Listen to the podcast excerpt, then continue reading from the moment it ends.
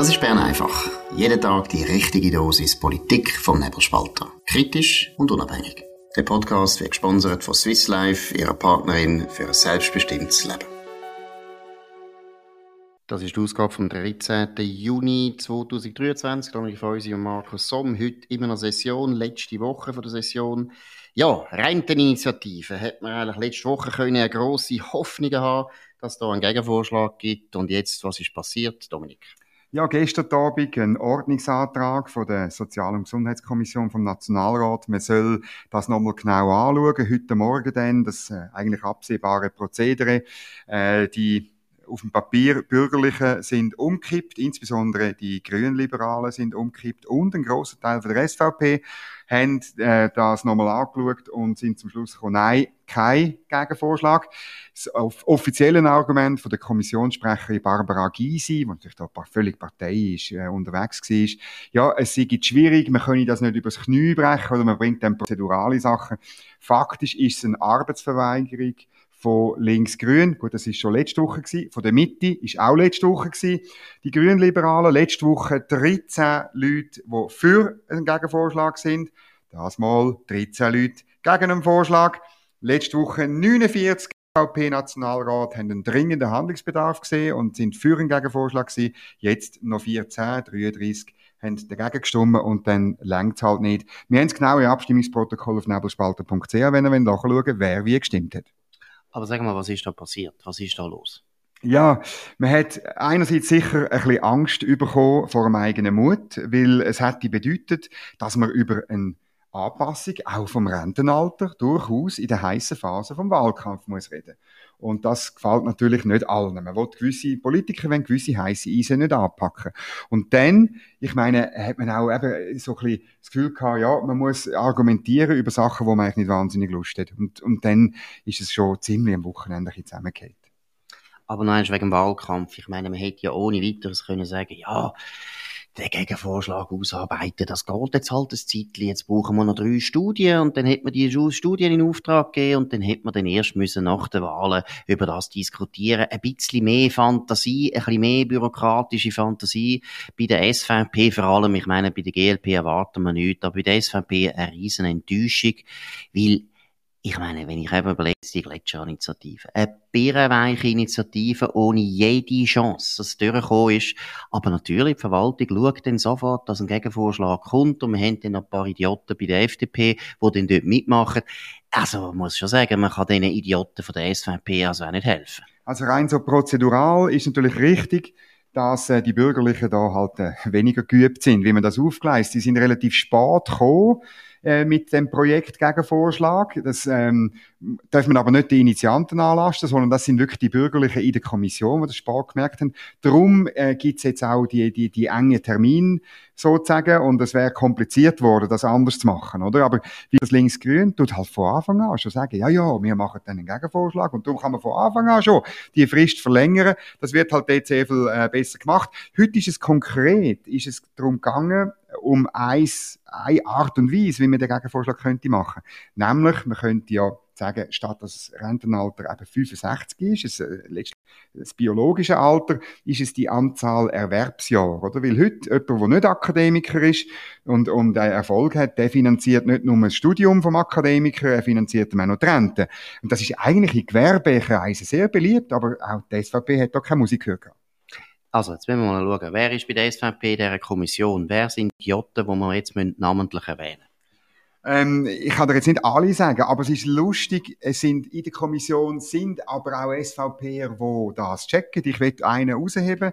Der Nationalrat Döckgurten, Baselbiet, der hat immer für so einen Gegenvorschlag, insbesondere für so einen gewerbefreundlichen Gegenvorschlag äh, gekämpft. Und Verena Herzog ist ebenfalls in dieser Kommission. Ich kann jetzt nur positive Namen sagen. Sie ist nämlich auch in dieser Minderheit gewesen von der Regine Sauter, muss man sagen, Zürcher FDP-Nationalrätin, die gekämpft hat dafür, dass es doch noch einen Gegenvorschlag gibt, aber eben eben mangels Unterstützung von insbesondere den Grünliberalen und der SVP abgekehrt ist. Gut, wir tun das noch nachliefern, die Leute, die man muss äh, genauer anschauen und vielleicht einmal wieder nicht wählen. Wäre vielleicht auch noch gut, das ist die einzige Sprache, die Politiker verstehen. Gut, kommen wir zum nächsten Thema. Da geht es um einen absoluten Dauerbrenner von der Linken. Ja, ich weiß nicht, seit wann, dass sie das Thema Lohnungleichheit zu ihrem wichtigsten Thema gemacht haben, wenn es um die ganze Gleichstellungspolitik geht. Äh, zwei Verdächte, warum das, das überhaupt aufgekommen ist. Erstens, sind wir mal ehrlich, bei der Gleichstellungspolitik haben wir ja alles, was rechtlich, politisch äh, an Ungleichheit da war in der Schweiz zwischen Mann und Frau schon längst behoben. Es gibt dort nichts mehr zu machen. Und jetzt geht man auf den Lohn und der Lohn ist insofern sehr, sehr dankbar, weil da kann man eigentlich, ja, jahrelang kann man da Wissenschaftler beschäftigen, die immer wieder probieren, zu finden, warum und was und so weiter, die Statistiken untersuchen und so weiter. Es ist übrigens aber nicht ein Schweizer Problem, es ist weltweit, oder nein, es ist im Westen ein Problem. In anderen Ländern außerhalb vom Westen interessiert das nicht so. Aber es ist ein unglaublich unerschöpfliches Thema. Heute der Arbeitgeberverband äußert sich auch zum Thema, ist logisch, weil man ist, ich sage es jetzt extra so, wie sie es wollen, damit ja, ja. ja niemand geht. Man ist der feministische Streik, wo niemand interessiert. Der feministische Streik tut nur Feministinnen ansprechen, sollen man nur Feministinnen streiken. Das ist der neue Frauenstreik, wo nur noch eine kleine Minderheit von linksextremen Frauen für linksextreme Anliegen geht, demonstrieren. Gott sei Dank haben die bürgerliche Mitte das endlich gemerkt. Das ist auch gut, oder? Sie haben es endlich gemerkt, dass sie immer wieder von der Linken eigentlich da missbraucht worden sind als, als ja, als äh, Unterstützer, als äh, Alliierte. Gut, der Arbeitgeberverband äußert sich auch zum Thema Lohnungleichheit von den Geschlechtern. Was ist da rausgekommen? Ja, bis jetzt hat man ja vor allem Statistiken auf der Basis von der Lohnstrukturerhebung vom Bundesamt für Statistik. Dort ist aber, und das ist längstens ausgekommen in einer Studie, die der Bund selber eingefordert hat, 2016, dort fehlen sehr viele lohnrelevante Kriterien, wie zum Beispiel Weiterbildung, wie Berufserfahrung, wie Sprachkenntnis, wie Verantwortungsbereich, ist der groß oder klein, das spielt doch beim Lohn eine Rolle, das wissen wir alle. Gut, das ist bekannt, aber jetzt hat der Arbeitgeberverband noch eine Studie nachgeholt. Ähm, er hat nämlich insgesamt Lohngleichheitsanalyse von 461 Unternehmen beizogen und sozusagen wie eine Studie über die Analyse machen. Die Lohngleichheitsanalyse, die gibt's nur, weil der Bund die seit neuestem verlangt. Und ich finde es noch clever. Der Arbeitgeberverband hat sozusagen wie das, was man hat müssen nachgeben, obwohl es völlig unnötig ist, die Schießbürokratie, hat er sozusagen jetzt, äh, dreht er den Spieß um und, be und benutzt die, um herauszufinden, was tatsächlich Sache ist.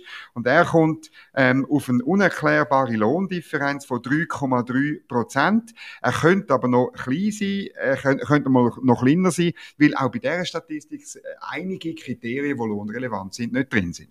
Genau, und 3,3 Prozent ist wirklich wahnsinnig wenig. Äh, du hast, glaube vorher nicht erwähnt, vielleicht habe ich es aber überhöht, weil nämlich wirklich das Verrückte ist an diesen traditionellen Lohnstrukturuntersuchungen, die man bisher gemacht hat beim Bund, hat man eigentlich meiner Meinung nach eines den Kriterien einfach überhaupt nicht gebracht, wo ich glaube, ist wahrscheinlich überhaupt das allerwichtigste Kriterium. Und es geht um das, ist eine Frau oder ein Mann verheiratet und haben Kind nicht. Und das ist einfach völlig eindeutig, dass Frauen, aus welchen Gründen auch immer, das kann man ja dann untersuchen, wenn sie das erste Kind bekommen, beim zweiten Kind noch viel stärker, ziehen sie sich zurück aus dem Beruf, sie können auf Teilzeit reduzieren, während Männer meistens höchstens ein bisschen auf Teilzeit reduzieren oder eben weiterhin Vollzeit arbeiten.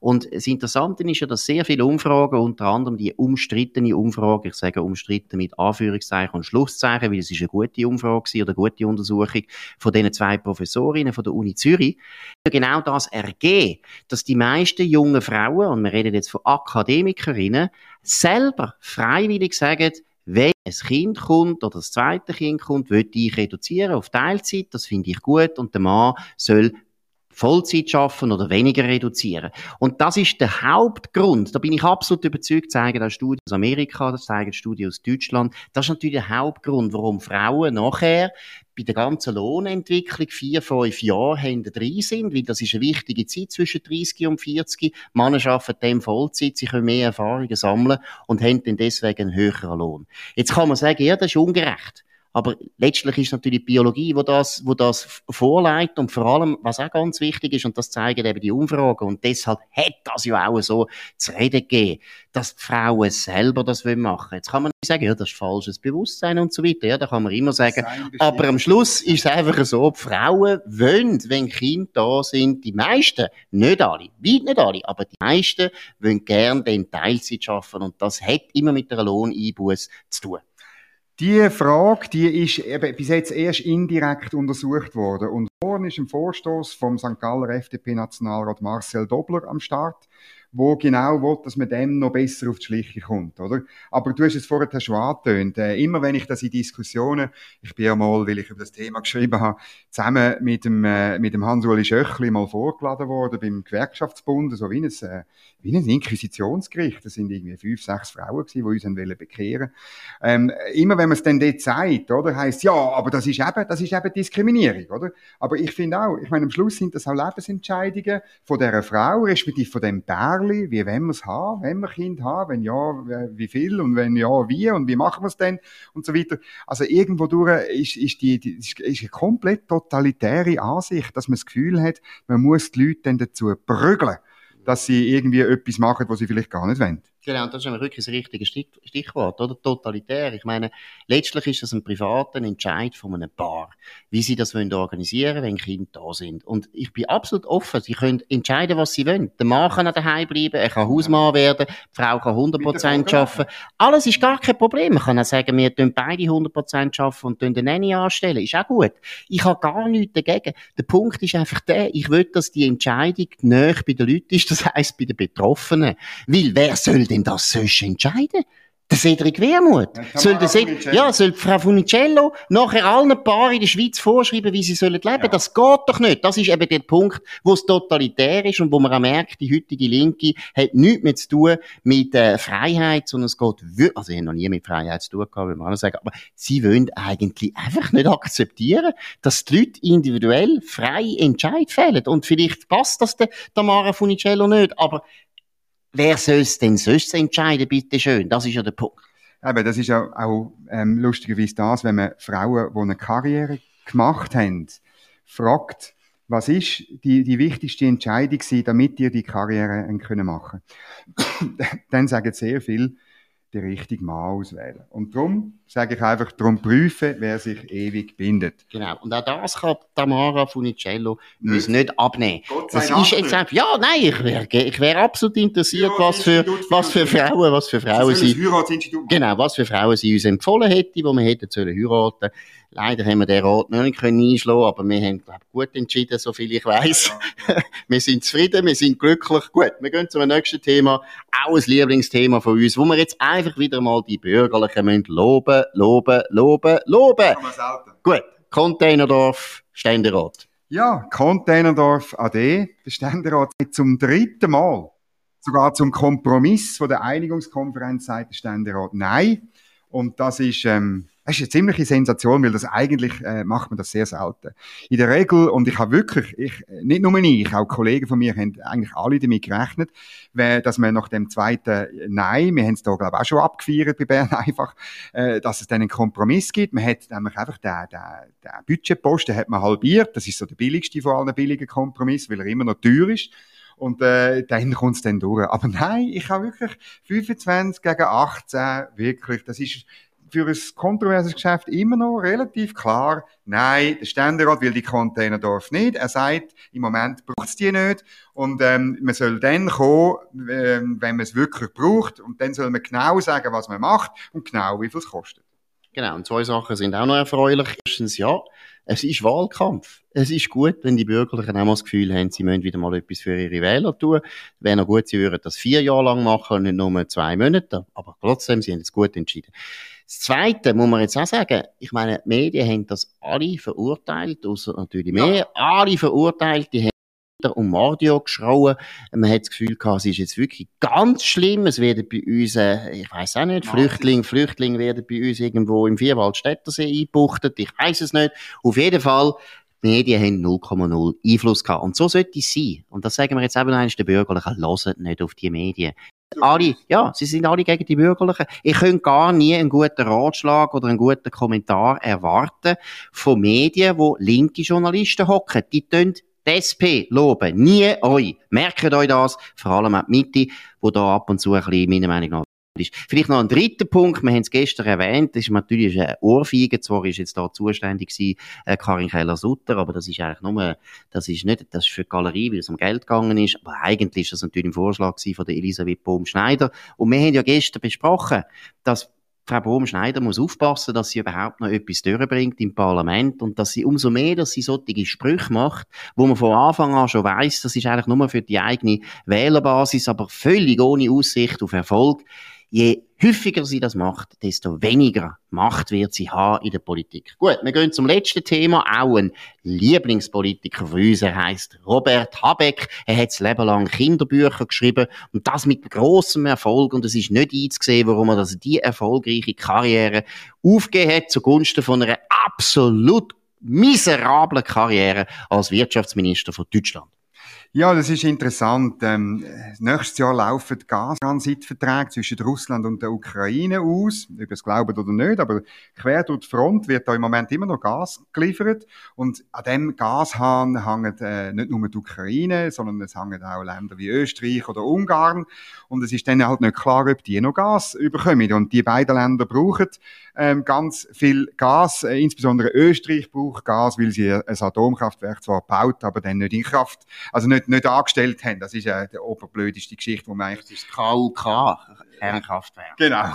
Das ist der, der, der Beton gewordene Österreicher Witz. Aber was hat das mit dem Robert Habeck zu tun? Ja, er macht das, was die Deutschen immer machen.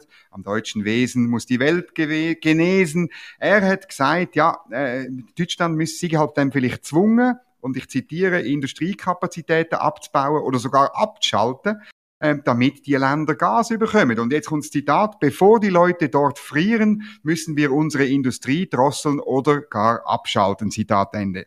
Gut, da würde ich einfach allen Wählern in Deutschland empfehlen, sich das gut anzuhören, was ein Politiker, wo sie gewählt haben, damit er ihre Interessen vertritt, da sagt.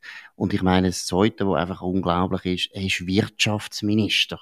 Und ein Wirtschaftsminister, selbst wenn er ein Linken ist, hat eigentlich immer das Gefühl gehabt, die Wirtschaft sollte man eigentlich nicht abstellen, sondern die sollte eigentlich weiterlaufen. Man kann sich ein bisschen ökologischer machen, aber bitte nicht abstellen. Das habe ich jetzt noch nie gehört, dass ein deutscher Wirtschaftsminister, das ist also auch eine Premiere, wo einfach sagt, wir tun jetzt die Wirtschaft und die Industrie abstellen, wir brauchen nicht. Übrigens einfach noch schnell eine Information, die ich wirklich aus guter Quelle habe.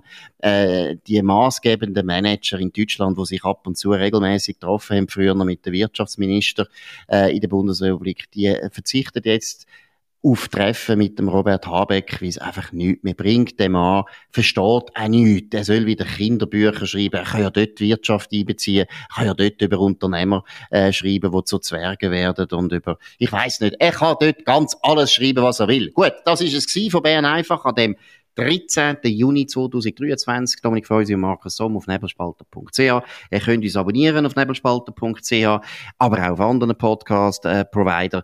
Tönt uns empfehlen, tönt von uns reden, tönt uns hoch bewerten, würde uns freuen. Wir hören uns wieder morgen zur gleichen Zeit auf dem gleichen Kanal. Wir wünschen einen schönen Abend. Das war Bern einfach, gesponsert von Swiss Life, ihrer Partnerin für ein selbstbestimmtes Leben.